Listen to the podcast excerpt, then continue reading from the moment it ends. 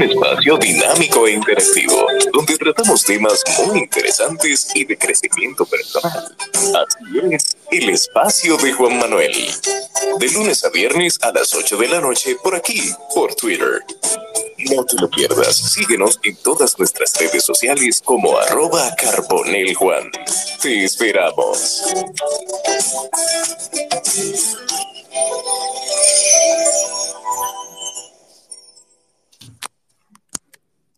Buenas noches para todos, bienvenidos a un capítulo más del espacio de Juan Manuel en Twitter, ex Twitter, el espacio de Juan Manuel Podcast, cada semana con temas interesantes e invitados interesantes también. Y esta semana iniciamos con un invitado de lujo, el señor José Dunker, y hablaremos del emprendimiento desde la clase media.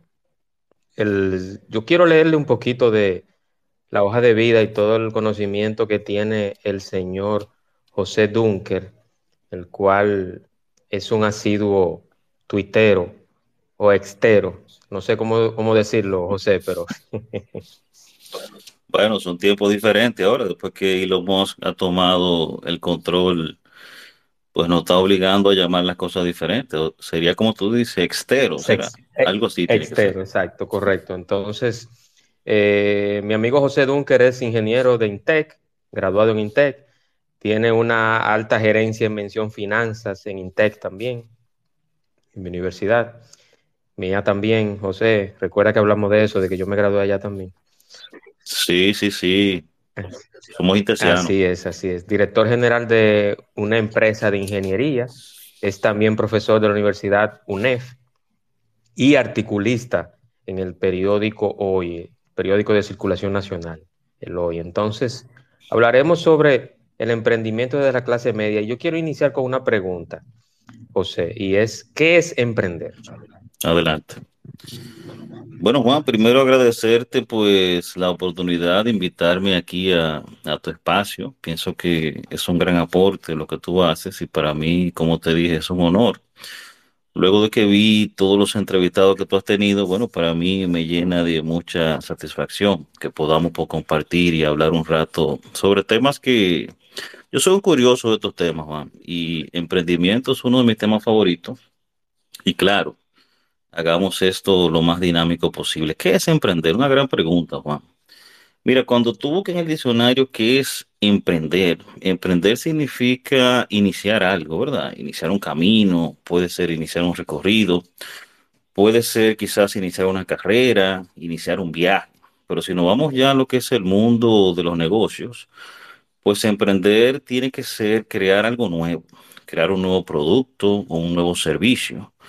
O también podría ser modificar de alguna manera algo que, que ya existe.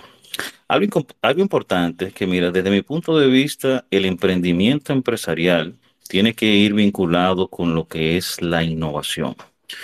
Yo pienso que cualquier proyecto de emprendimiento tiene necesariamente que ir vinculado con lo que es la palabra innovación, innovar, crear algo diferente. Cuando creamos una empresa para producir un producto, un servicio, y estamos haciendo, digamos, lo mismo que hay en el mercado, bueno, pues será muy difícil poder convencer a los posibles clientes de que dejen lo que tienen o lo que ya tienen como un producto que están acostumbrados a irse con la oferta nueva que nosotros estamos dando. Si no hay innovación, si no hay una novedad que les llame la atención y que los motive a tomar una decisión para explorar algo más, pues entonces sería muy difícil. Claro, hay mercados que tienen mucha demanda y quizás un servicio, aunque no tenga innovación o tenga muy poca innovación, puede tener eh, clientes si hay mucha demanda. Pero no es la realidad. Hoy en día la innovación tiene que estar presente en cada emprendimiento. Y cuando hablamos de innovación, a mí el ejemplo que más me gusta es el de Apple y de la mano con ese gran visionario que fue Steve Jobs, que desde su creación de su logo, que era piensa diferente, think different, como él lo llamaba, pues la idea de Jobs desde el principio era hacer todas las cosas diferentes. Y no solamente era hacer un producto diferente, era una innovación, digamos, en 360 grados. Eh, la idea era innovar en la forma como se empacaban los productos, cómo el cliente recibía el producto y la satisfacción que le daba simplemente con abrir la caja. También la forma cómo se mercadea el producto, cómo están las tiendas, cómo se promociona.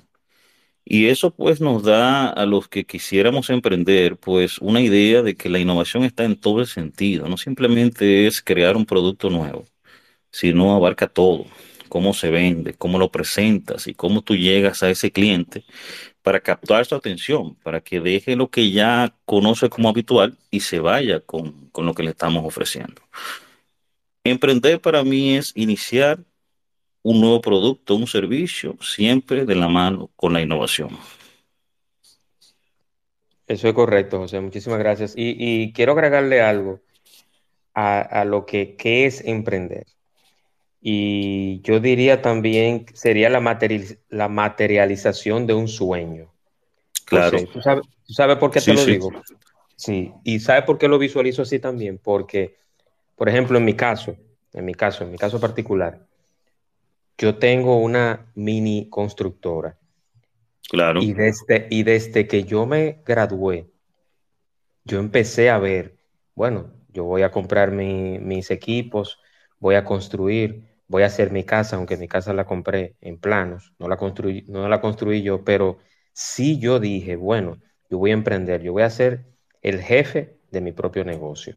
Aunque ahora estoy en ambas cosas, soy empleado y también soy estoy emprendiendo, pero, pero yo creo que la materialización de un sueño, si a usted le gusta la mecanografía, si a usted le gusta la informática, si a usted le gusta hacer manualidades, eh, construir, tener, hacer eventos, lo que usted considere, hasta un podcast, hasta hacer, subir, subir contenido a YouTube, lo que sea que usted haga como un emprendimiento, para mí es la materialización de un sueño, de una meta, de un emprendimiento. Entonces, Dicho esto, José, voy con la siguiente pregunta. Yo tengo unas cuantas preguntas, pero también lo vamos a hacer interactivo. Yo quiero que los, que estén por acá, los que estén por acá también soliciten la palabra porque le vamos a dar oportunidad a todos. Y ahí si no lo sabemos, lo respondemos. Correcto, correcto, correcto. Y ahí, y ahí viene encadenada la otra pregunta. Y es una buena idea emprender, eh, José. Mira, es una buena pregunta y y puede tener diferentes interpretaciones, quizás. Desde mi punto de vista, sí, es una buena idea emprender. Y mira, emprender es un acto probablemente de valentía y que requiere, como todo en la vida, mucho esfuerzo y sacrificio. Y más aquí, y más aquí, José. Y más eh, en las condiciones quizás que tenemos, como un país, digamos, con una economía emergente. Pero mira, si que estamos vinculados al área de psicología, quizá pueden darnos un poco más de luz en el, en el tipo de personalidad que tiene el emprendedor, porque el emprendedor es un tipo arriesgado, es una persona que, digamos, no tiene miedo a los desafíos, que arriesga quizás el todo por el todo, quizás es un aventurero. Y el emprendedor tiene esa, esa personalidad de, de ser esa persona, digamos, aguerrida que está, no se está contenta con, con, lo que se llama el status quo, siempre quiere ver algo diferente, siempre quiere ver las cosas, digamos, de, de otra manera. Y mira, en el mundo que nosotros vivimos hoy, hay muchas ventajas para emprender. Nosotros en, en este mundo que tenemos ya en este 2023, pues nosotros vivimos en la época de la información. ¿Y qué significa eso? Mira, que la información está disponible a la palma de la mano tú con tu celular, pues tú puedes aprender lo que te propongas. Si tú mañana quieres ser, no sé, emprender un negocio de importación de gomas, en la palma de tu mano, tú puedes conseguir suficiente información para convertirte en un experto. Y tú puedes ver casos de éxito y puedes ver casos de fracaso y puedes sacar una conclusión de lo que te gustaría hacer.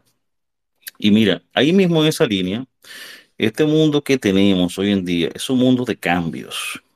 Hace unos, no tanto tiempo, bueno, quizás 20 años o más, las empresas más grandes del mundo eh, eran empresas petroleras, fabricantes de autos o empresas que fabricaban cosas grandes. Pero hoy en día las empresas más grandes son empresas tecnológicas, que lo que producen mayormente es un software. Y muchas veces el principal activo es hasta intangible. ¿Y qué significa eso? Esas empresas son las que viven más constantes cambios y tienen una necesidad de ir creando nuevos productos. A veces tienen que ir creando la necesidad y eso deja una puerta abierta para buscar nuevos productos y nuevas soluciones, para contrarrestar o compensar esos productos que día a día eh, surgen. Y ya el público en general no es un público que se está conforme con lo que tiene. Hoy en día cualquier persona, cualquier jovencito, sabe lo que se está haciendo en Estados Unidos, lo que se está haciendo en Inglaterra, lo que está pasando en Corea del Sur, lo que hacen en Singapur. Y eso pues le crea una necesidad de ver cosas nuevas. Y por eso nosotros vemos cada día, pues cada día más cosas que emprendimientos, cosas nuevas. A veces uno dice que la, la cantidad de productos es demasiado rápida. Hay una frase por ahí que dice que ya en estos tiempos lo que es una novedad hoy, pasado mañana ya es parte del pasado. Así son las cosas. Y mira, en esa misma línea, los cambios que se producen en estos tiempos eh, son mucho más rápidos que lo que pasaban, digamos, en el siglo pasado. Lo que pasaba en 50 años en el siglo pasado, hoy pasa en un año. Las cosas cambian de la noche a la mañana. Y eso crea una ola de necesidades que es necesario satisfacer.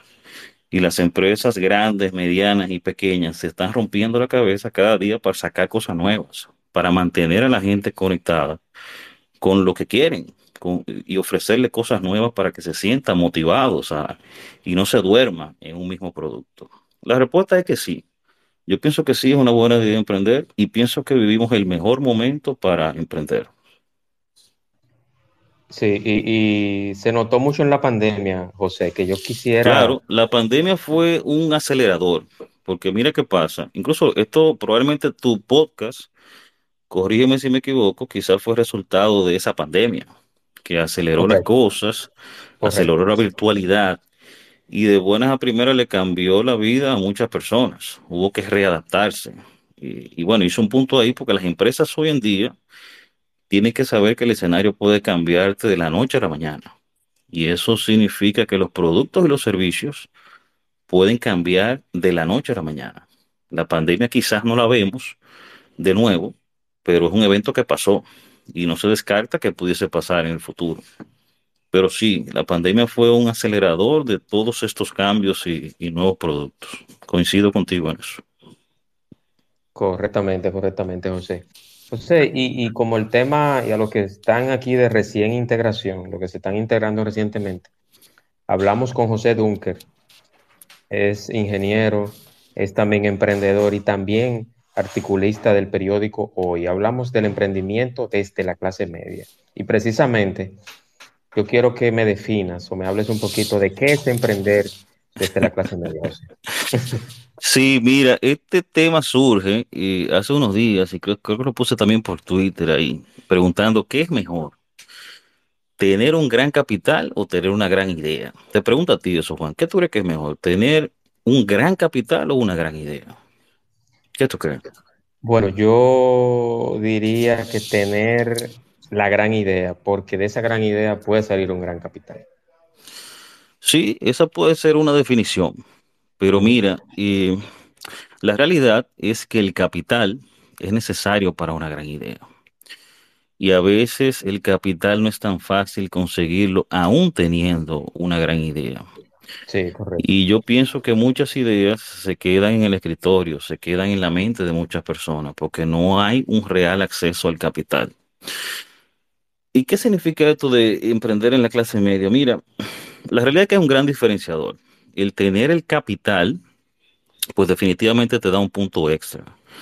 Cuando tú gozas de mayor acceso al capital, bueno, tú tienes ya un pro- de, de por sí un problema resuelto y probablemente tú tengas más acceso a planificación, más acceso quizás a asesorías, más acceso quizás a ejemplos y a mentorías.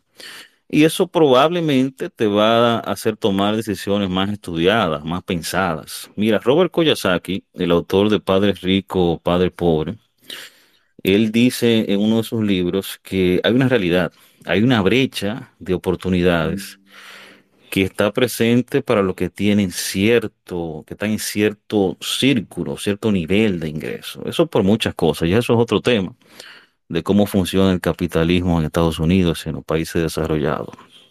Entonces yo hablo de la clase media, porque ¿qué es la clase media? La clase media probablemente sea la que produce más emprendimientos, pero la clase media, ¿qué es? Clase media es lo que hace grande a las naciones poderosas. Hoy en día un país es desarrollado cuando tiene una gran clase media. Son los ejemplos de Estados Unidos, Europa, Europa del Norte, que tienen grandes clases medias. ¿Qué tiene esa clase media? Tiene acceso al crédito, tiene casa, tiene carro, tiene probablemente un buen salario que le permite cubrir sus necesidades básicas. Entonces, es en este sector donde vienen estos emprendimientos. Pero ¿qué diferencia hay con relación quizás a lo que tienen más acceso al capital? Bueno, que los recursos son más limitados y probablemente las tasas de interés para conseguir dinero, por ejemplo, son más altas. Y muchas veces los emprendedores en este segmento pues usan sus recursos personales. No tienen quizás el tiempo porque lo hacen un part-time porque no pueden descuidar tu, su trabajo, que es el mismo caso que tú comentaste, ¿verdad? Tú sigues con tu trabajo porque tú quieres mantener tu, tus ingresos y tus emprendimientos, tú estás obligado a hacerlo, digamos, en tu part-time o lo que sería tu tiempo libre. O al unísono, o al, o al, o al unísono, ¿verdad? Lo, si, si, tu trabajo te lo permite. Pero la diferencia con este emprendimiento en la clase media, que pienso que es la mayoría, honestamente nuestro país no lleva estadística de esto, pero en Estados Unidos es así. Los mayores emprendimientos surgen en personas que están en la clase media, que tienen acceso a, cierto tipo de crédito y cierto tipo de ahorro. La diferencia es que contrario a alguien que tenga gran capital, el emprendimiento desde la clase media muchas veces pone en riesgo su patrimonio personal. Tú haces un préstamo personal o familiar o haces tus ahorros quizás de, tu vida para desarrollar una idea Tú estás realmente comprometido. Y eso te obliga o debería obligarte a tomar decisiones más pensadas. pero definitivamente el capital es lo que hace el diferenciador en lo que es un emprendimiento con muchos recursos y un emprendimiento desde la clase media. Cuando digo emprendimiento de la clase media, me refiero a, a ese sector que quizás estemos la mayoría de lo que estamos escuchando, donde tenemos acceso a crédito, tenemos acceso a información, a recursos, quizás asesorías, pero no tenemos una gran cantidad de recursos para desarrollar nuestras ideas. Así es, así es. y, yo quisiera agregarle algo, o sea, eso. Muchas personas dicen, bueno, mira, eh, ¿qué tú estás, por ejemplo, yo, yo sostuve esa conversación con alguien la semana pasada que me dijo, mira, eh, tengo un primo que quiere ser ingeniero pero yo le digo que no tiene una constructora, ni tiene equipo, ni tiene nada. va a empezar como ingeniero residente y va a coger su lucha. Yo le dije, bueno, todos empezamos así. Pero luego él me dice, yo le dije a él que estudiara administración de empresas. Pero entonces una tía le dijo que él no tiene empresas para estudiar administración de empresas. Entonces ahí viene, ahí viene una pregunta que no la tengo en el mismo orden en que la organicé para ti, José, pero ¿Tú consideras que eso es realmente cierto? Que una persona que no tenga empresa, que no venga de una familia de empresas, no tenga que estudiar administración de empresas porque no va a administrar una como herencia. Mira, eh, es un tema complejo. El conocimiento nunca pesa. Yo pienso que si deseas estudiar algo, eh, tienes que tener la libertad para hacerlo. Pero no es menos cierto que nuestro sistema de ofertas académicas quizá debe de irse modificando. Porque cuando decimos administración de empresa, eso es algo muy general. ¿Qué es administrar empresas? O sea, eso es, eso te deja en un espacio que ya hoy en día las cosas no pueden ser tan amplias, tienen que estar más delimitadas. Administrar empresas es un concepto muy amplio y para tú diferenciarte, pues tú tendrías que especializarte en algo. Administrar empresas, pero empresa de qué? O sea, es un término muy grande. Eh, tú vas a tener que especializarte en algo. Y yo pienso que hoy en día las carreras, pues, deberían de ser más eh, específicas en algunas áreas. Y la administración de empresas es quizás una de ellas, desde mi punto de vista, claro. o la principal, eh, que debería ser más especializada y más específica en algo. Tú tendrías que tener eh, una opinión, administración de empresa, mención, algo, empresa del sector turismo, empresa del sector construcción. Habría que especializarlo más en algo. Yo te respondería que, mira, el conocimiento no pesa, pero algo que tenemos que tener claro es que ese título que tú vas a tener después de cuatro años, después de cinco años, eh, realmente tú no has terminado. Es parte de un proceso, es parte de un emprendimiento, si lo queremos llamar así, pero vas a tener que seguir pues formándote para poder insertarte de una manera más efectiva en el mercado laboral, porque ya el mercado laboral no está buscando un título de administración de empresa. Tú requerirías algo más específico para poder insertarte en lo que se necesita hoy. Yo le diría a la persona que quiere estudiarlo que no se limite, eh, lo puedes hacer, pero yo veo la administración de empresas como algo que tiene que estar presente en todas las carreras. Por ejemplo, tú estudiaste ingeniería civil, pero tú tienes que saber poder administrar la construcción, la administración de la construcción, y de eso tú sabes más que yo, pues es vital. Tú tienes que administrar los gastos y los costos de un proyecto para que sea rentable. Gerencia de proyectos, gerencia de Gerencia de tú ves, eso es administración de empresa. Pero tú necesitas ser un administrador para hacer eso. Bueno, eso tenía que ser un híbrido entre la ingeniería y la administración. Y tú pudieses, después que tú terminas tu carrera de ingeniería, por ejemplo, que tú tienes una especialidad en construcción de, no sé, de edificios de gran altura. Pero tú también haces una especialización en administración de proyectos, por ejemplo, que es algo muy específico. Y eso te permite Sí. tener un rango más delimitado donde tú puedes trabajar en, en el sector construcción. Optimización de costos, por ejemplo, de- Claro, de un claro. ¿Qué es lo que eh, se usa hoy en día? Eso Claro, de, claro. de eso tú manejas más que yo, el tema de PMP y demás, donde tú puedes eh, elevar la rentabilidad de un proyecto basado en la administración de costos. Y eso tú tienes que especializarte en eso. La carrera de administración de empresa no te va a dar esa especialización. Entonces necesitarías especializarte en eso. Eso es correcto. Tenemos aquí a Ana Luisa con alguna pregunta o comentario. Bienvenida, amiga, y adelante.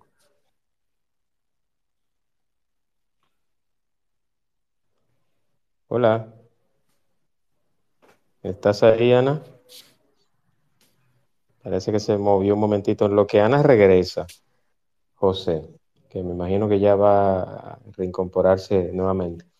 Eh, hay una, hay un tabú o, un, o una leyenda urbana, como digo yo, de que si hay una edad límite, si hay una edad límite para emprender. Porque, por ejemplo, yo he escuchado personas también que dicen, no, yo estoy muy viejo para, para ponerme a vender ropa, yo estoy muy viejo para hacer... O sea, hay una edad eh, límite para emprender, José. Yo pienso que no. Eh, sería injusto pensar que hay una edad límite para iniciar un emprendimiento. Mira, y el ejemplo que a mí más me gusta de eso de temas de edad es el ejemplo de alguien llamado, que se llamó Ray Kroc, que no fue quien se inventó a McDonald's, pero él se asoció con los eh, fundadores de McDonald's, que son los hermanos McDonald's, y después de ahí desarrollaron el gigantesco negocio de franquicia, que es eh, el imperio que es McDonald's hoy, en día. Y cuando él inició ese, esa- ese proyecto, él estaba, digamos, un momento difícil de su vida y tenía 53 años para iniciar ese proyecto. Y hay que pensar que 53 años hoy no era lo mismo que 53 años en hace 50 años o hace 70 años. No, hay trabajo, hay trabajo, hay trabajo que si tú tienes 40 ya te, te miran. Sí, ese, ese, ese es otro tema, el tema de, del empleo eh, con un tema de edad. Pero yo pienso que no hay una edad. Y mira, no solo hacia arriba, sería injusto pensar que hay un límite. Y hacia abajo también, porque los más jóvenes, hoy en día lo que se dice generación Z, millennials o, o los nativos digitales, pues son más rápido absorbiendo información, son más rápido aprendiendo. Eh, Cuando tú ves a los jovencitos, cómo son tan adeptos con la tecnología, pues tú te das cuenta que sí. Hoy en día el mundo y la mayoría de las necesidades y emprendimientos giran en torno a la tecnología.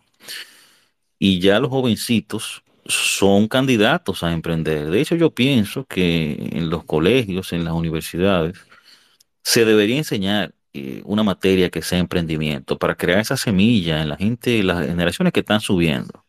Cuando nosotros estudiamos quizás, eh, y también nuestros padres y demás, la idea era que tú te, te gradúas para insertarte en un trabajo y trabajar ahí toda tu vida.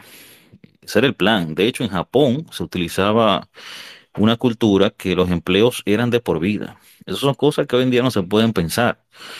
Pero yo pienso que ya la generación, y de hecho está cambiando. Yo leí algo por ahí que decía que los, las generaciones nuevas son más freelance, como le dicen, que no están tan acostumbrados, no tienen el deseo de, de trabajar un 8 a 5, eh, un paycheck, como se dicen los americanos.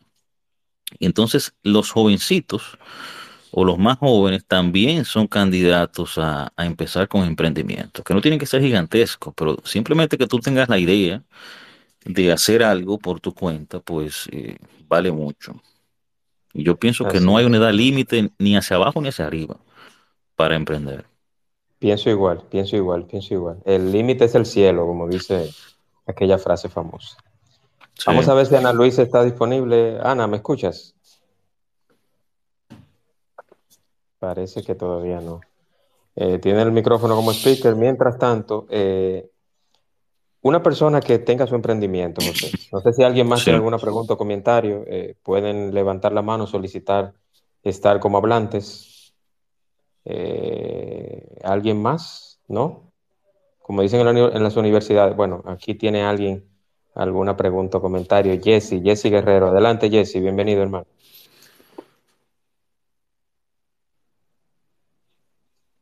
Se está conectando Jesse. Vamos a ver. Mientras Jesse se conecta, eh, José. Ah, bueno, ya parece que está por acá. ¿Tiene algún problemita con la comunicación? Ahora sí, Jesse, ¿me Sí, escuchas? buenas, buenas. Eh, este, Bienvenido, hermano. Adelante. gracias, eh, gracias por la oportunidad, gracias a ustedes por la, por la conferencia. Eh, la pregunta sería la siguiente. Eh, yo sé que hay, que en materia de lo que es el emprendimiento con el, en la clase media, o vamos a decir en las pymes, o, o pequeñas compañías o, o empresores con, con pequeños emprendimientos que necesitan un capital, pero hay programas dentro del gobierno. Dame un segundito, que la hija mía siempre se, se extrema cuando estoy haciendo algo. pero hay, hay, Esa, hay esa, esa va a ser una emprendedora. Sí, Esa va a ser una emprendedora. Hay programas que apoyen eh, a, los, a los pequeños emprendedores, tanto en Estados Unidos como en, en República Dominicana. Me explico. O sea, por ejemplo, yo vivo aquí en Estados Unidos. eh, yo trabajo para una compañía que hace 20 años comenzó pequeña, pero poco a poco ha ido creciendo y es una compañía que está compitiendo a nivel de Goya en el mercado del, de grocery. Y, pero es una, pequeña, una empresa familiar, pequeña, y ya está, está creciendo 20 años después. Pero sé que ellos, gracias, y se sonaría como extraño, pero gracias a, la, a los incentivos que hubo durante la pandemia, eso le permitió el, el desarrollo de la compañía, el mayor crecimiento, porque tuvo muchas inyecciones de, de programas que utilizaron en Estados Unidos para incentivar la economía. Pero mi pregunta es la, o sea, con relación a eso. ¿Existen programas permanentes, tanto en Estados Unidos como en República Dominicana, que les permita a uno emprender cualquier tipo de negocio? Mira, la respuesta es que sí. Hay que decir que sí. Naturalmente, en los países desarrollados, pues esto es más común. De hecho, hay esos programas, ¿cómo se llama? Shark Tank. Es un formato de eso. Y hay mucha gente que en la vida lo único que tiene es mucho dinero. Pero la mejor inversión que tú puedes hacer, desde mi punto de vista, es salir a buscar gente que tenga ideas para desarrollarlas. Porque ideas hay muchas, pero dinero no es tan fácil conseguirlo ni, ni entregarlo. Tiene muy Aquí en el buenas país, ideas, pero no tiene muy buen capital, como digo yo. esa es la realidad. Tú sabes, hay muchas buenas ideas, pero hay muy poca gente que tenga el cap- bueno, hay gente que tiene el capital, pero no hay poca gente que esté dispuesto a hacer la inversión en ti o en mí, o que tenga ese voto de confianza. Sí hay, el país tiene, hay diferentes, le llaman inversiones ángeles.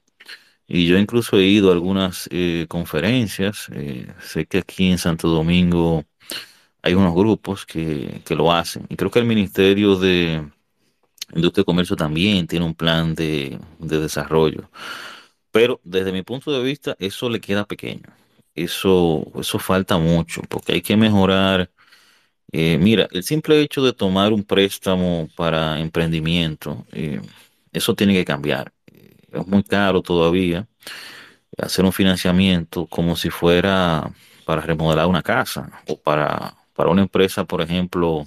Y ahí vuelvo al tema de emprendimiento clase media. Los que tienen más dinero consiguen préstamos más baratos que los que tienen menos. Eso es una realidad. Una empresa grande tiene mucho mejores tasas de financiamiento que la que podemos conseguir nosotros cuando decidimos emprender. La respuesta es que sí hay. Ahora, la realidad es que tienen que existir muchos más y tiene que darse. Nosotros no estamos tan abiertos todavía, eh, aquí no se usa todavía. Bueno, estamos comenzando con el tema de compañías por acción, donde tú puedas, eh, digamos, lanzar a una empresa a la bolsa para que la gente decida invertir. Pero sí, eh, mínimamente hay, eh, no es mucho dinero lo que dan. Yo pienso que lo más que he visto no llega a 500 mil, si no me equivoco, que yo he visto así, eso que se llaman inversiones ángeles. Pero sí hay, pienso que deberían existir más. Sé que en Estados Unidos y otros países eh, pues tienen más, eh, más programas para este tipo de...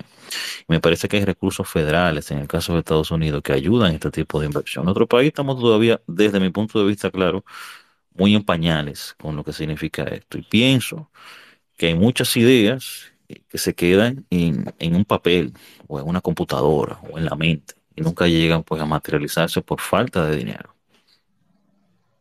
Eso es así. Contestado, Jesse, su pregunta, hermano. Parece que sí, parece que sí. Me puso la- el dedito que sí. Eh, eh, José, yo quisiera también decirte que hay muchas personas que son matasueños de los Eso es lo que más hay. emprendedores, sí. No te Porque- metes en eso. Exactamente. Lógicamente, lógicamente, y por cuestiones de, de experiencia general, eh, yo no me puedo poner en un negocio o inventar que alguien me diga, mira, si tú me das 100 mil pesos, yo te lo convierto en 500. Ese tipo de emprendimiento no. Y aquí hago esta, este llamado de atención a las personas que son vendesueños, pero que también matan los sueños de los demás. Por eso yo decía Sí. que un emprendimiento yo lo veo como una materialización de, de un sueño o de una meta.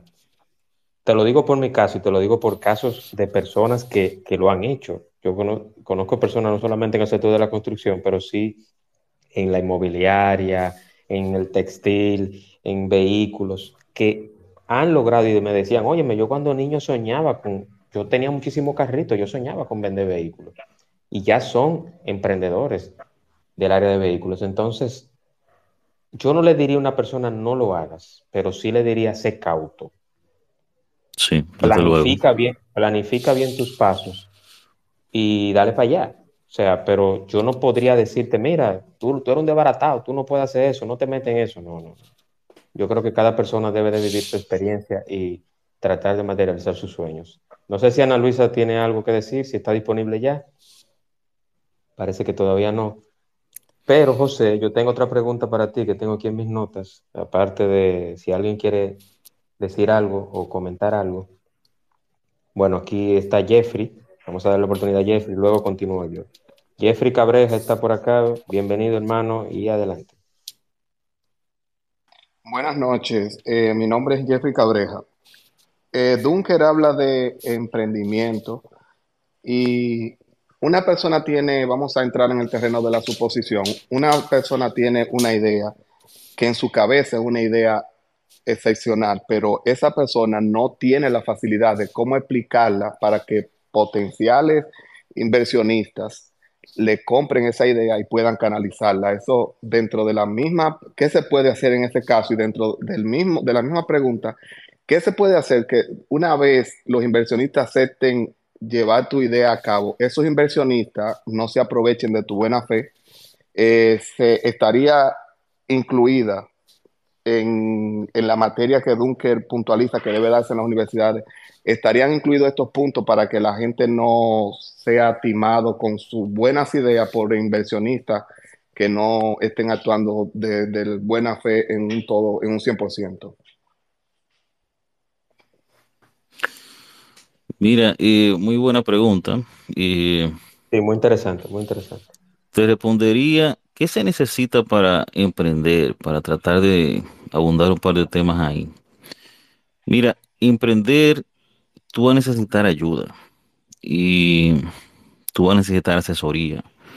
Y una de esas asesorías es la legal, porque siempre existe la posibilidad de que alguien te robe la idea. Y eso ha pasado, en- bueno, desde, desde la historia del mundo, las ideas se, se roban, digamos.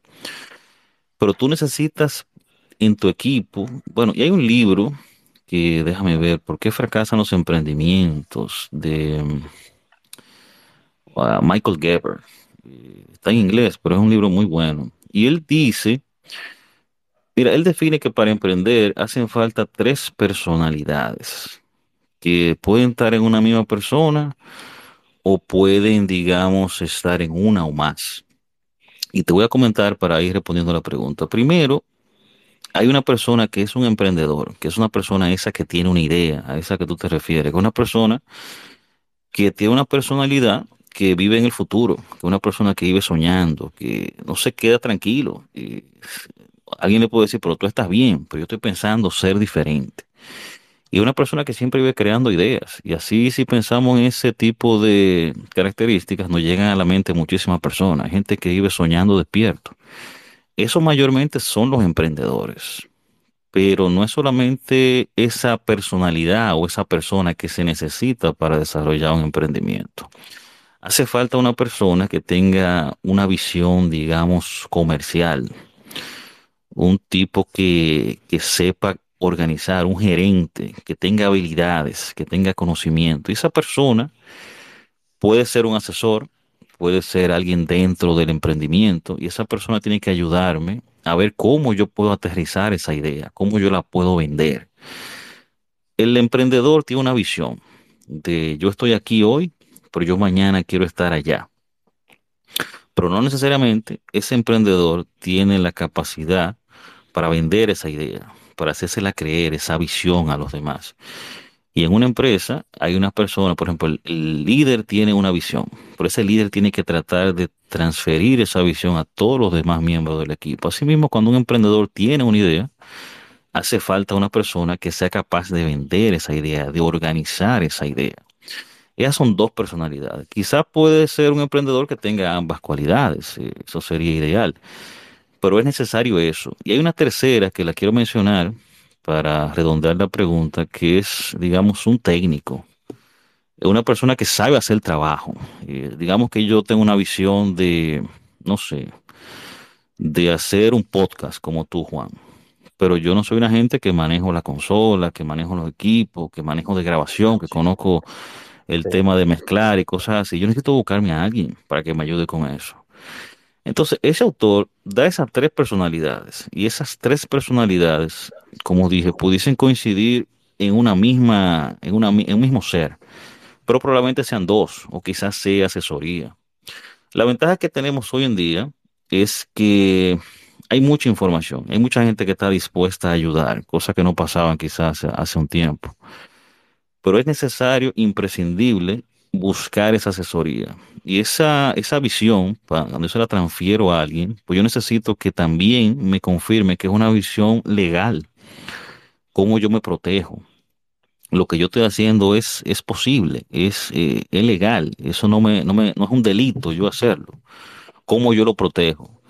Y yo te respondería que hay que buscar ayuda. No siempre el emprendedor tiene todas las características o todas las personalidades o todas las herramientas que se necesitan para emprender. Entonces es necesario buscar ayuda. Para ese autor, él tiene tres personalidades, que es el emprendedor, el técnico y digamos el gerente, el que transfiere la visión, que es el que vende la idea del proyecto. Y a eso yo, le agregaría una parte de aseguramiento legal, si, si se oye bien esa, esa definición, un tema donde la legalidad y la garantía pues me la puedan, digamos, de alguna manera asegurar o, o proteger ese, ese derecho de autor en ese caso. Yo te respondería que, es necesario buscar ayuda y asesorarse, que hoy en día hay mucha gente que lo hace hasta gratis. Eh, en el mejor de los casos, y ahí volvemos al ejemplo, al título inicial, eh, donde hay muchos recursos, pero lo primero que se hace es pagar una asesoría. Y esa asesoría viene con un NDA, donde todo está cubierto, donde lo que yo te diga va a quedar grabado, y ahí todo está resuelto. Pero cuando no se dispone de eso, hay que buscar ayuda. Y hay mucha gente que tiene la capacidad para instruir y ayudar. Lo que yo definiría como clima de inversión también, José. Sí, claro, sí, claro. Sí, sí, sí, claro. Tenemos a Ana Luisa que ya me parece que. Y hay muchas ideas que se quedan que por miedo nadie la dice. yo nunca lo comento porque tengo miedo que alguien me la coja. Bueno, también puede ser un error. Así es. Ana Luisa, adelante, bienvenida. Hola, buenas noches. Discúlpenme que estaba teniendo una pequeña crisis con el tipo, pero ya pasó. Los estaba escuchando, pero no podía abrir el micrófono. Eh, buenas noches. Eh, yo quería, estaba escuchando al principio que hablabas eh, sobre tener una gran idea o un gran capital. Y yo durante la pandemia tuve la oportunidad de trabajar en una empresa virtual o un emprendimiento virtual donde nosotras nos dedicábamos a ayudar a mujeres a desarrollar sus ideas de negocio. Eh, teníamos mentores que iban desde contables, abogados, escritores, eh, la parte de marketing, de negocios, y básicamente era un, un espacio. Ok, era un espacio de membresía donde eh, las chicas pagaban un precio mensual y nosotras le ayudábamos con las diferentes... Give me one second. Y nosotras le ayudábamos con las diferentes mentorías. O sea, era como, imagínatelo como un taller de, de, de ¿cómo se dice? Como una incubadora de negocios, pero a paso rápido. Eh, durante esa temporada yo tuve la oportunidad de aprender mucho. Yo daba mentorías de escritura creativa y de copies para ventas y aprendí muchísimo, pero hay algo, y les hago toda esta historia para llegar al punto de que hay algo que nadie te lo cuenta hay algo que nadie te explica. Tú tienes una idea muy bien, incluso puede tener incluso el capital. Pero ¿por qué nadie nos habla de la DGI y su trabajo? sí, es otro nadie nos dice y nos instruye y hasta nos alerta? Por ejemplo, yo tuve que constituirme para poder seguir dando servicios en la República.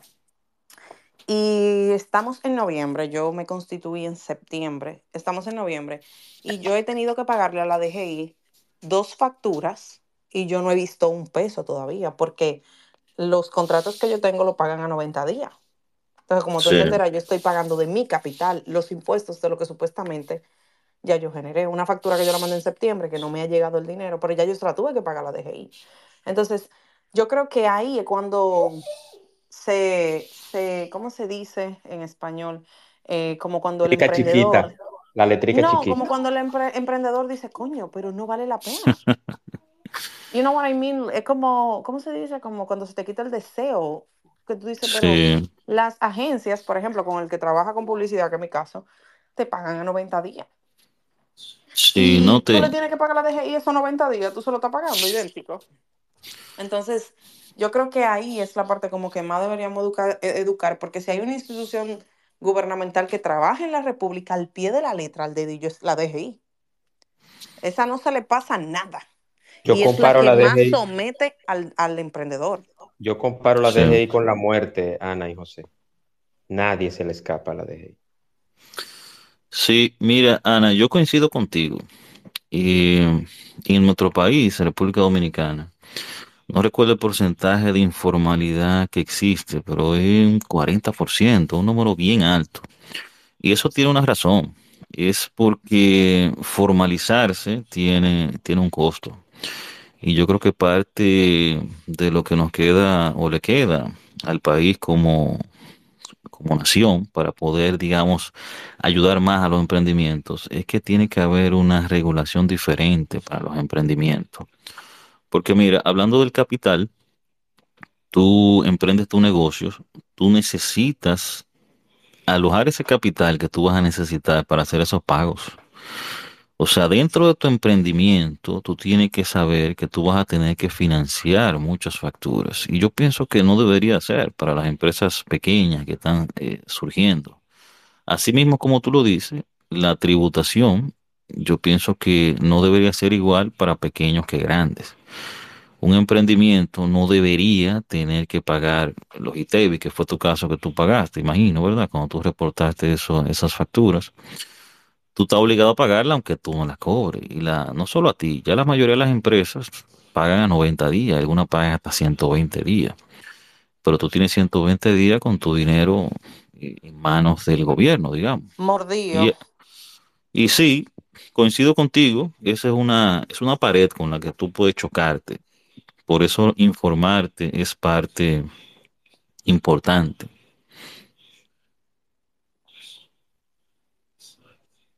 Es así, es así.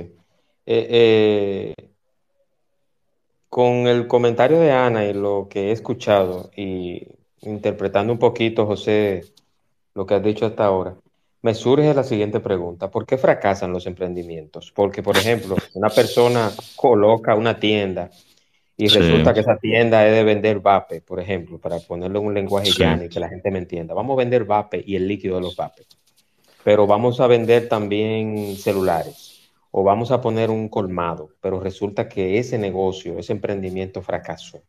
Entonces, ¿por qué fracasan? Mira, es una buena pregunta y las razones son muchísimas. Eh, hay muchas razones por las cuales fracasan los negocios. Mira, en nuestro país no se llevan estadísticas, pero en Estados Unidos sí se llevan. Y hay un mismo libro que te comenté ahorita de Michael Gerber que dice que por qué fracasan los pequeños emprendimientos. Y oye este dato. Según él, en Estados Unidos, el 40% de los emprendimientos medianos y pequeños fracasan el primer año y llega a un 70% durante los próximos cinco años. O sea, según sus datos, en cinco años fracasan el 70% de los negocios. Una vez un empresario dominicano grande que en una entrevista dijo que tener una compañía era como empujar un carro por una colina, que desde que lo suelto, desde que dejo de hacerle fuerza, pues se va, se cae encima. Y eso no está, no está muy lejos de, de la realidad. Y mira, hay tres razones que se me ocurre eh, mencionar. Son muchas, pero voy a mencionar tres que pienso que son importantes para los pequeños emprendimientos. Lo primero es el desconocimiento del negocio, eh, no tener información. Si usted va a poner un negocio de, no sé, de fábrica de bizcocho, usted tiene que ser una persona informada en eso. Usted tiene que saber todo lo relacionado con, con ese tema y con ese sector. Usted tiene que saber qué está haciendo los demás, cómo lo hacen. Y volviendo al tema de la información, hoy en día la información está disponible. Muchas veces los negocios se inician sin tener la información adecuada y es necesario informarse.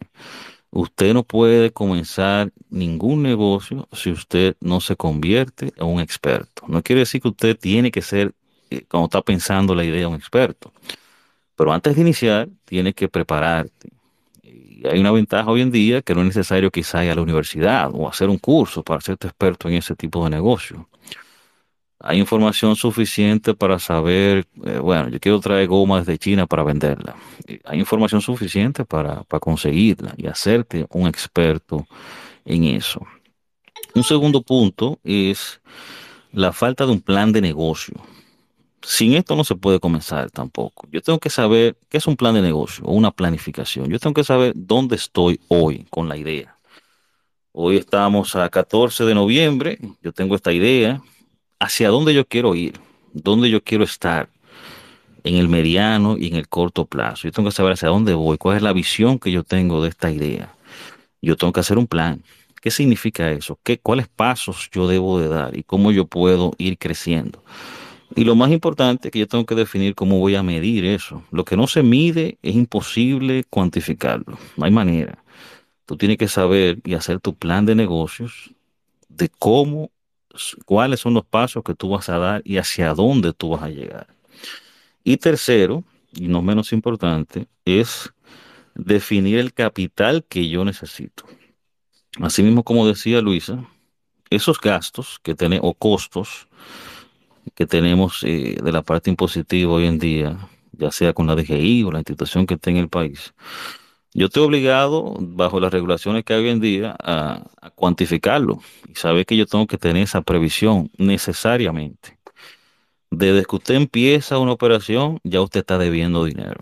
Entonces yo tengo que saber qué es eso y tener ese capital. Mencioné tres. Conocimiento del negocio, planificación del negocio y el capital para el negocio. Son tres dentro de muchas cosas que pueden hacer que un negocio eh, no funcione. Y mira un dato. La mayoría de los emprendimientos en este sector, ¿cómo surgen? Surgen probablemente sin nada de planificación, sin capital. ¿Por qué? Muchos de estos negocios comienzan con una molestia en el trabajo. Yo llegué un día y el jefe me habló mal y yo decidí que me voy o me cancelaron y yo voy a comenzar mi negocio. El mejor ejemplo que me gusta de eso es, por ejemplo, imagínate un taller de mecánica, un concesionario donde yo llevo mi carro a reparar y ahí está Juan, que Juan es el mejor mecánico que yo he visto en mi vida. El tipo conoce el carro, nada más tengo que decirle lo que suena y ya él sabe lo que hay que hacer. Juan sabe de mecánica, Juan es un experto, Juan es un técnico, pero Juan no conoce el negocio de un taller. Si Juan pelea con su jefe y sale, ¿es posible que Juan pueda tener éxito garantizado? Es muy poco probable, porque él necesita informarse. Un taller no es solamente reparar carros, un taller tiene que ver con inventario, tiene que ver con almacén, tiene que ver con logística, tiene que ver con un sinnúmero de procesos que son necesarios. Una garantía de marca, una garantía Garantías, de marca. tú entiendes. Y la mayoría de los emprendimientos surgen sin planificación. Eh, y surgen quizá copiando algo que, que yo vi que alguien lo estaba haciendo. Yo decidí hacerlo, pero yo no lo planifiqué. Yo no planifiqué qué cantidad de dinero yo necesito para eso. Yo no planifiqué hacia dónde voy a llegar con eso. Y lo peor, yo no sé nada de eso. O sé algo, pero no conozco lo suficiente.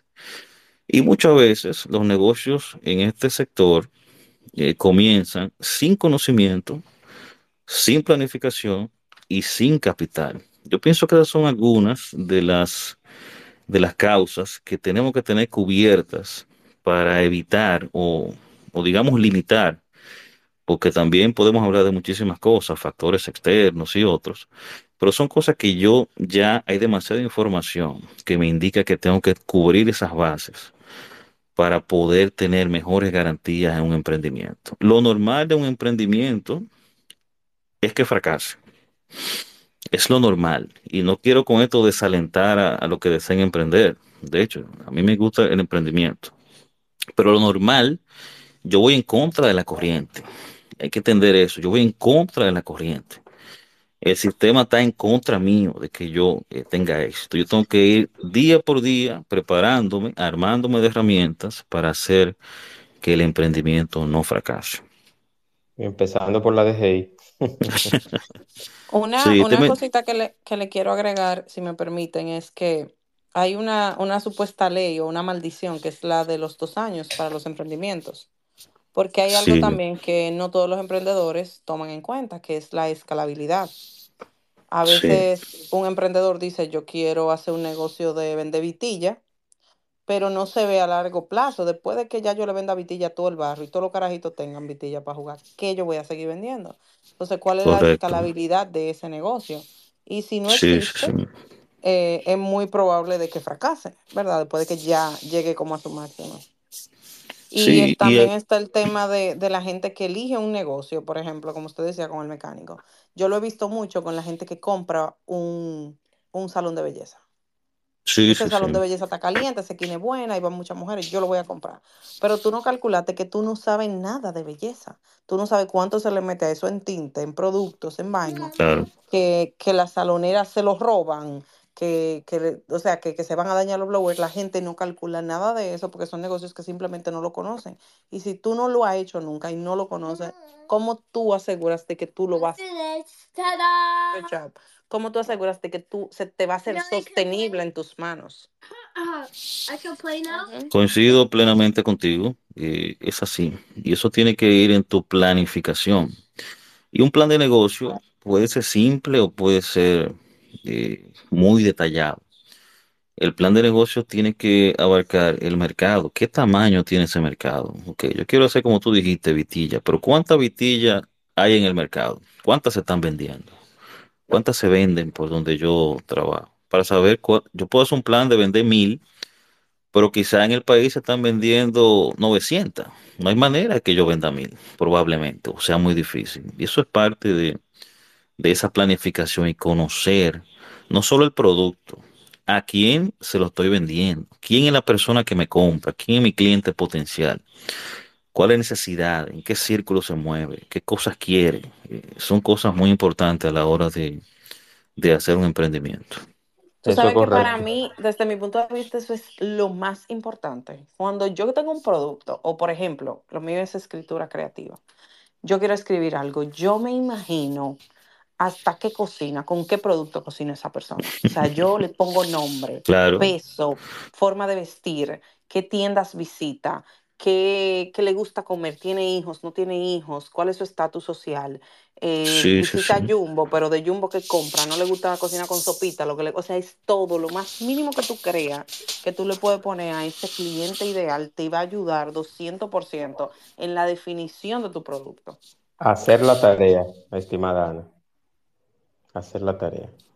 Tenemos a, en este mismo orden a Neru Vladimir eh, primero y luego Leti. Adelante, Neru. Bienvenido, hermano. Hola, buenas tardes a todos. No, muy interesante eh, la conversación. Yo creo que se han apuntado temas extremadamente importantes sobre la planificación y sobre cómo empezar, pero la cuestión es que yo creo que eso que dice José se es nublado exactamente por el hecho de que el emprendedor no significa ser un buen gestor. Y ese es el gran problema. Un buen, una persona que sepa gerenciar. Es exactamente lo que, dice- lo que dice José. O sea, no sabemos realmente el emprendedor es un, es en principio un soñador. O sea, una persona que está queriendo modificar el mundo con su mente. Y no necesariamente es con sus actos o con su producto.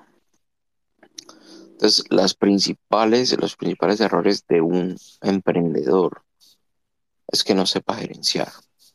Estoy hablando de que no sepa gerenciar su producto, el fracaso, las personas, eh, el ambiente, el momento, el timing y todo lo demás. Y ese es el, o sea, que al final el emprendedor tiene como enemigo principal a sí mismo, sus mismas debilidades, ¿cierto? Y eso es una cosa que alguien tiene que eh, entender cuando emprende, ¿no? Porque usted emprende con la ilusión y desemprende con la desilusión. Y quien se desilusiona después de emprender, básicamente es porque no gerenció bien. Gerenciar la idea, todo lo que había dicho José, es básicamente aprender a llevar un riesgo, asumir un riesgo. ¿Cuánto riesgo voy a asumir? ¿Cuándo voy a entrar? Emprender es exactamente a una inversión. O sea, invertir su tiempo, sus emociones, su dinero. Y como todo invertidor, debe saber cuándo se sale y debe saber cuándo se queda. Eso es lo más importante. Entonces, era eso eh, mi participación. Eh, si usted es un buen emprendedor, siempre, siempre, o búsquese un buen gerenciador, o usted lo tiene que desarrollar. Si no, usted va a perder y va a fracasar en, en el emprendimiento. Era eso. Muchas gracias. Gracias a ti, Neru. José. No, excelente, me parece correcto. Ahorita hablaba de las personalidades que decía el autor que son necesarias. Y la parte gerencial, yo no, no podemos decir que una es mejor que otra, pero es vital. Una gran idea, así como dijimos, necesita capital, pero necesita venderse.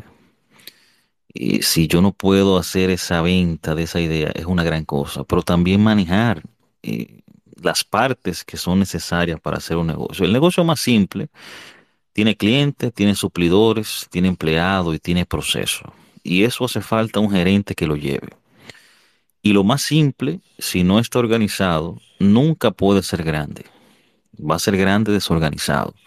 Si yo no puedo organizar algo simple en una tabla de Excel o en un sistema de flujo, de cómo tienen que fluir los procesos, si yo no puedo hacer eso en una operación simple de 2 más 2 más 2 más 3, es imposible que eso pueda eh, traducirse a una, a una compañía exponencialmente más grande. Y esa labor de un gerente es muy importante. Mira, un ejemplo de eso. Apple. Y vuelvo con el ejemplo de, de Steve Jobs. Steve Jobs era un visionario. Desde mi punto de vista, no era un gran gerente. Y él tenía incluso gente en su entorno que no querían saber de él, porque era un tipo con una personalidad increíble. Pero sí había en la empresa grandes recursos, y uno de esos es el, que es CEO que es Tim Cook, que es un tipo metódico, pragmático, que por alguna razón Steve Jobs lo designó a él. Steve Jobs tampoco era el genio creativo, o sea, el, que desarrollaba, el que estaba eh, fabricando. Ese era su, cofundador, que era Wozniak. Era el que diseñó el primer board, que fue la primera computadora. Pero Steve Jobs tenía que valerse de gente que lo ayudara, o sea, que lo aterrizara a veces. Eh, fulano, aterriza, ven, esto tiene que ser así, eh, para que funcionaba. Y hay un libro ahí que escribió su hija, que habla de su personalidad y, bueno, la esposa también de Steve Jobs y su entorno, pues eh, lo aterrizaban en muchas cosas. Y pienso que la labor gerencial, por ejemplo, ahora con el caso de Tim Cook, es más gerente que un visionario y es vital para el desarrollo de una empresa. Sin eso, las ideas de Tim Cook, probablemente, perdón, de Steve Jobs, sería muy difícil organizarlas y llevarlas a cabo en una mega empresa como esa. Eso es correcto, eso es correcto, José. Tengo otras preguntas aquí antes de finalizar. Ya estamos terminando y lo quiero decirle a todos este espacio llega gracias a Sid Carbo Construction Group. Todo lo que usted necesita en ingeniería lo consigue en Sid Carbo Construction Group, desde la varilla inicial hasta la pintura final, como decía aquel anuncio. Sid Carbo Construction Group a nivel nacional con casa matriz en aquí, en Punta Cana, y también gracias a Express Wash. Express Wash, lavado 100% ecológico, sin agua. Patrocinadores oficiales del espacio de Juan Manuel Podcast. Estimado José, eh, ¿qué necesitamos para emprender? Ya sabemos todos los pormenores, sabemos qué hacer, qué no hacer, qué podemos gerenciar, pero, pero ¿qué necesitamos para emprender? Aparte de dinero, lógicamente. Sí, bueno, creo que comentamos algo sobre esto ahorita. Eh, te mencioné que hay tres personalidades y también el amigo en la, en la intervención pues eh, habló algo de esto.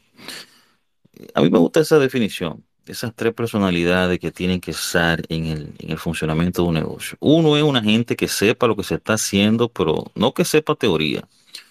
Si yo tengo una empresa que fabrica bizcocho, tiene que haber una gente que sepa hacer ese bizcocho ese no necesariamente es el visionario, el de la idea, el que se está proyectando eh, en el más allá. Son personalidades diferentes. Y él habla de tres personalidades, y lo reitero. Uno es el de la idea, que probablemente sea el emprendedor. Y otro es ese, ese técnico que sabe cómo se hacen las cosas. El producto tiene que salir bien. Y esa es una persona que tiene que estar ahí. Y la otra es el gerente, como también comentaba eh, la persona que participó ahorita. Yo pienso que necesitamos esas tres cualidades y muchos de nosotros tenemos estas cualidades y también necesitamos desarrollarlas. Eh, que para eso hay muchísimas fuentes de, de ayuda, de, de, estudio, de formación, que podemos desarrollar esas ideas. Y vuelvo al ejemplo de que tenemos que tratar de que en las escuelas, universidades, pues nos ayuden a, a crear, a desarrollar esto. Porque hay mucha gente que se, se, bueno, llegan a una edad sin haber emprendido con el deseo de haber emprendido. Y no lo hicieron porque no se atrevieron, pero tienen las cualidades para ser emprendedores. Yo pienso que esas tres personalidades, dentro de las muchas cosas, son necesarias para uno iniciar el emprendimiento. Mira, y te voy a, te voy a seguir la idea para no parar. Eh, algo que pasa con los emprendimientos es que iniciamos y hay un tema que a veces hay que decir que no. Eh, los emprendedores tienen que saber a veces decir no. ¿Y qué significa eso? Mira, suponte que volviendo a ese ejemplo de fabricar bizcocho, suponte que yo, uno, me informé, hice un plan de negocio, busqué quien me ayudara a hacer ese plan de negocio y busqué el capital para iniciar mi negocio de fábrica de bizcocho. Y yo inicié eh, con la capacidad de fabricar, digamos, 30 bizcochos en el mes. Y yo estoy fabricando 30 bizcochos ya de manera eficiente en el mes. Y yo ya estoy preparado y he creado una logística para, bueno, estoy, cubierto. Estoy, tengo el personal, los equipos para fabricar esos bizcochos en el mes. Llega Juan y me dice, mira, Dunker, yo quiero 90 bizcochos. Yo te voy a dar un contrato y te voy a pagar el 50% adelante y 50% con tu entrega. De inmediato en mi mente me llega la idea, bueno, yo me estoy ganando, por decir un ejemplo, mil pesos en cada bizcocho. Tengo 30 mil. Si hago eso, me estoy ganando 90. Lo, de inicio lo que hay que hacer es emprender, pues, darle para adelante, ¿verdad? ¿Qué yo tengo que hacer? Yo estoy limitado, porque el horno que yo tengo, que es en mi casa que lo tengo, nada más me da para 30 bizcochos. Entonces, ¿qué yo tengo que hacer? Tengo que salir a buscar un préstamo, quizás usar mi tarjeta de crédito, y compro do- dos hornos más y comienzo a producir esos 90 bizcochos.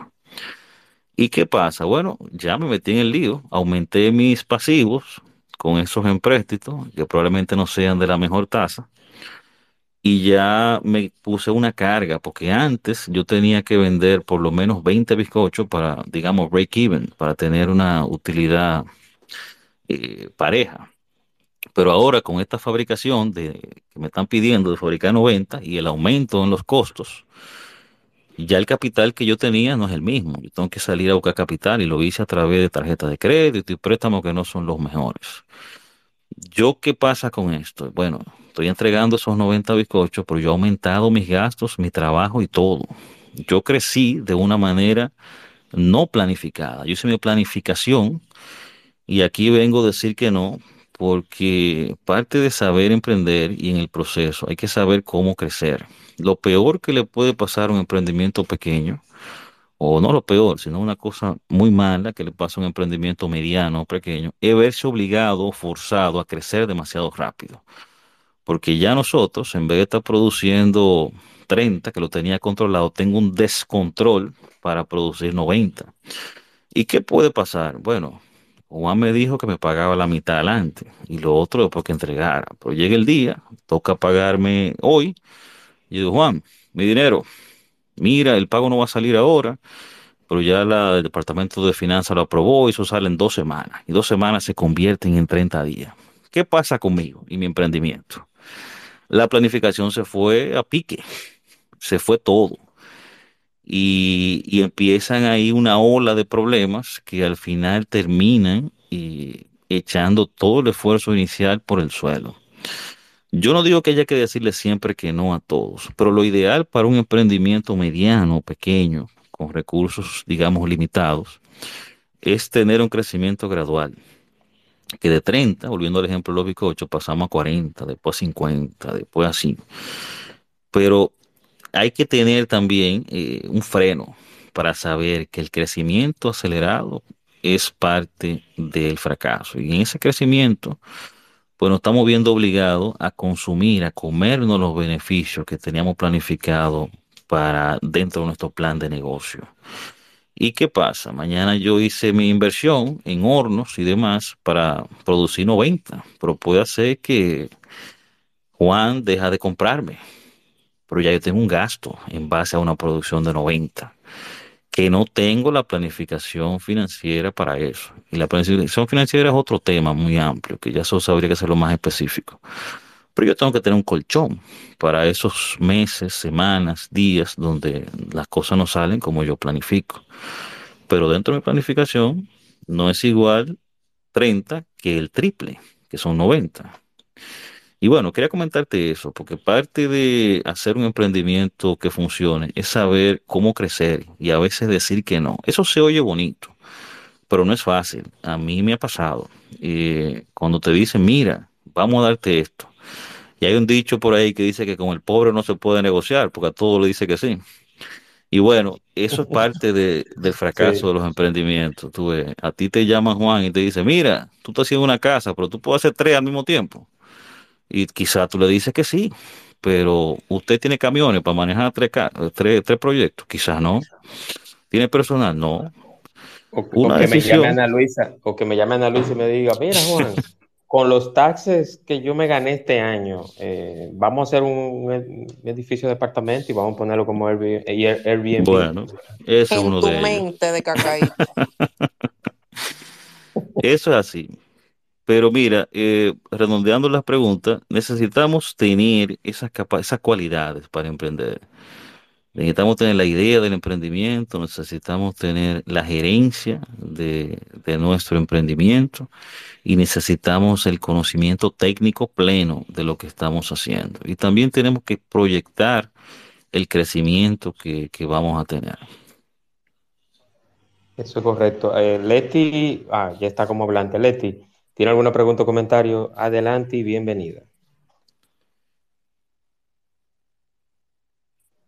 Hola, ¿estás ahí, Leti?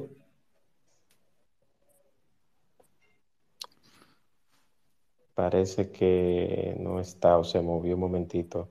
Mientras Leti regresa, estimado José, eh, ya hablamos y voy a recapitular los puntos que hablamos de las preguntas. Hablamos de qué es emprender, qué buena idea es emprender, qué significa emprender desde la clase media, la edad límite que definimos que no hay, y por mi invitado también, por qué fracasan los emprendimientos, qué necesitamos para emprender. Se debe decir que no algunas veces, ya eso también lo hablamos. Y, y- y ahora surge otra pregunta interesante, José. ¿Qué es un emprendimiento exitoso? Bueno, esa es una muy buena pregunta. Sí, Mira, porque, eh, y, y esa pregunta surge, José, y quiero hacer un paréntesis ahí, porque hablamos de bizcocho y de gomas, pero mucha gente dice, bueno, ¿qué es lo que está de moda ahora? Vamos a vender eh, t-shirt de, qué sé yo, del Alfa, o de, de un urbano famoso, o de ahora en el tiempo de, de la pelota, vamos a hacer vasos, tazas, gorras de los equipos de béisbol invernal. Entonces, ¿qué es un emprendimiento exitoso? Aplatanado. sí, bueno, mira, eso, es una muy buena pregunta. Eh, desde el punto de vista económico, la finalidad de los negocios eh, en el mundo capitalista, ¿verdad? Y quizás neoliberalismo, si queremos ser más radicales, es producir riqueza. Y definitivamente los negocios están para generar beneficio. Y desde esa idea podemos suponer que cuando los negocios están produciendo riqueza, pues ya son exitosos. Bueno, yo puedo planificar que, bueno, ya me compré la jipeta que quería, ¿verdad? Me compré la casa que tú tienes allá, Juan, en Punta Cana. Bueno, me compré, no sé, cualquier cosa que yo había planificado. Yo puedo decir que, bueno, es exitoso porque tengo beneficios suficientes para comprar eso. Bueno, puede ser. A mí me gusta la idea de que los negocios son exitosos, no, claro, cuando están produciendo dinero, pero cuando son franquiciables. Y oye esta palabra, franquiciable. ¿Qué quiere decir eso? Cuando un negocio no depende enteramente de mí y de ti, Juan, que fuimos los fundadores de este negocio. O sea, que los procesos están definidos, que ya las cosas, digamos, caminan sin yo tener que dejar la sangre y el pellejo en el camino. Las cosas funcionan. Que se está produciendo dinero, pero si yo me ausento para pensar quizás mañana en otro emprendimiento, ese negocio sigue funcionando y sigue produciendo riquezas y sigue pues generando empleo y sigue generando pues activos. Para mí esa es la mejor definición de cuando un negocio es exitoso, cuando ya el negocio es un emprendimiento maduro que funciona eh, por sí solo, que yo puedo decir, ya Juan y yo, que fuimos los fundadores de este negocio, no- nos convertimos, digamos, en asesores. Y ahora ponemos a Pedro, que va a ser el director comercial, y ponemos a, a María, que va a ser la encargada de negocios, y las cosas funcionan. Y digo franquiciable porque las franquicias yo puedo franquiciar, eh, cuando Ray Kroc pudo franquiciar a McDonald's, era cuando los procesos estaban todos definidos. Y yo podía coger este negocio, enlatarlo y moverlo a otro estado. Para que eso funcione, tiene que ser que, no puede ser que el dueño tenga que estarse moviendo de, a todas las tiendas, ¿verdad? Asegurarse que sirvieron las cosas como era, que la comida salió como era. Para mí un negocio es, se puede llamar como exitoso cuando ya el negocio camina por sí solo, no depende ya enteramente de, de los creadores. Y ya los creadores tienen un rol más, digamos, de consultoría, eh, digamos, más de, ver el proceso a nivel macro. Y tienen la opción de desarrollar otro emprendimiento. Ahí tú puedes pensar en que vas a hacer cualquier otra cosa, que vas a, a diversificar y que vas a pensar en, en cómo ir cambiando ese, ese negocio. Lo primero es el dinero, tiene que ser rentable, pero tiene que ser algo que ya no dependa de mí. No es lo mismo, digamos que yo era empleado, yo trabajaba de 8 a 6 todos los días.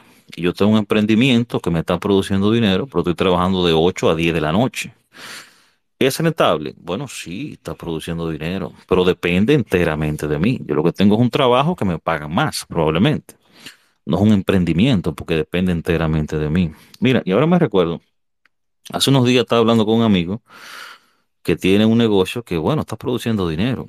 Él se ha podido comprar algunas cosas y, bueno, está caminando. Y él me dice, como, ¿cuánto debe costar mi, mi negocio? Y yo le digo, bueno, yo como lo conozco también y somos muy amigos, le dije, mira, tu negocio no vale nada. ¿Cómo? ¿Pero cómo puede ser? Claro, porque es que las ventas las haces tú. Los cobros los haces tú. Los procesos los haces tú. Si tú me fueras a vender ese negocio que deja dinero, pero tú tienes que estar ahí, tú tendrías que venderte con el negocio para que pueda ser vendible, porque si no, el negocio no funciona. Entonces, ese ejemplo es un negocio que produce riqueza, pero es un negocio que esclaviza a los fundadores, que no se puede, digamos, funcionar por sí solo. Yo pienso que para mí, coincido con algunos eh, especialistas que dicen que el negocio es maduro cuando ya los, y, eh, los fundadores iniciales pueden tener un rol menos del día a día. Y las cosas pues siguen produciendo beneficios sin tener que tener la incidencia de cada uno de ellos. Y, eso nos damos cuenta cuando el negocio está listo para ser franquiciado, que ya cualquier persona lo puede comprar o puede invertir en él. Es mi opinión. Así es. Y, viendo también la estandarización de la marca, del logo y hasta de un, Claro, hasta de un eslogan, por ejemplo, como pasa, que pusiste muy bien el ejemplo de McDonald's. Lo mismo pasa con Pizza Hut, con Burger King y todo lo demás. Leti, ¿está disponible? Adelante. Parece que no está disponible Leti aún. Pero básicamente es eso. Ya que sabemos todo esto y que ya el masterclass prácticamente está completo, estimado José, yo quiero que le demos, sí, porque yo lo veo así. Esto ha sido para mí un masterclass.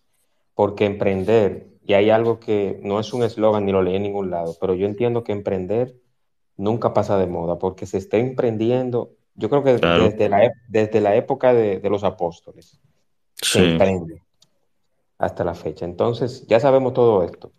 ¿Qué conclusiones o recomendaciones nos das a nosotros en el tema de emprendimiento en la clase media? Mira, eh, algunas recomendaciones, desde mi humilde opinión. Bueno, yo pienso que debemos informarnos en lo que queremos emprender. Yo pienso que la idea de emprender siempre es buena, pero hay que informarse, hay que buscar información, hay que mantenerse buscando hacia dónde van los deseos, eh, los productos, los servicios, cómo van cambiando las cosas. Hay que mantenerse buscando información, porque los emprendimientos, las ideas, eh, pueden tener una fecha de caducidad. Lo que es una buena idea de emprendimiento hoy, quizás mañana no lo es, quizás se le va el tiempo. Y yo pienso que hoy en día eh, hay mucha gente que está dispuesta a ayudar. Si yo quiero poner un negocio de pizza, yo puedo conseguir a alguien, o quizás un amigo de un amigo de un amigo que tiene una pizzería. Y yo puedo sentarme con él, decir, mira, yo estoy pensando en incursionar en esto, yo quiero eh, entender tu negocio, tú estás dispuesto, enséñame. Y hay mucha gente que está dispuesta a dar consejos.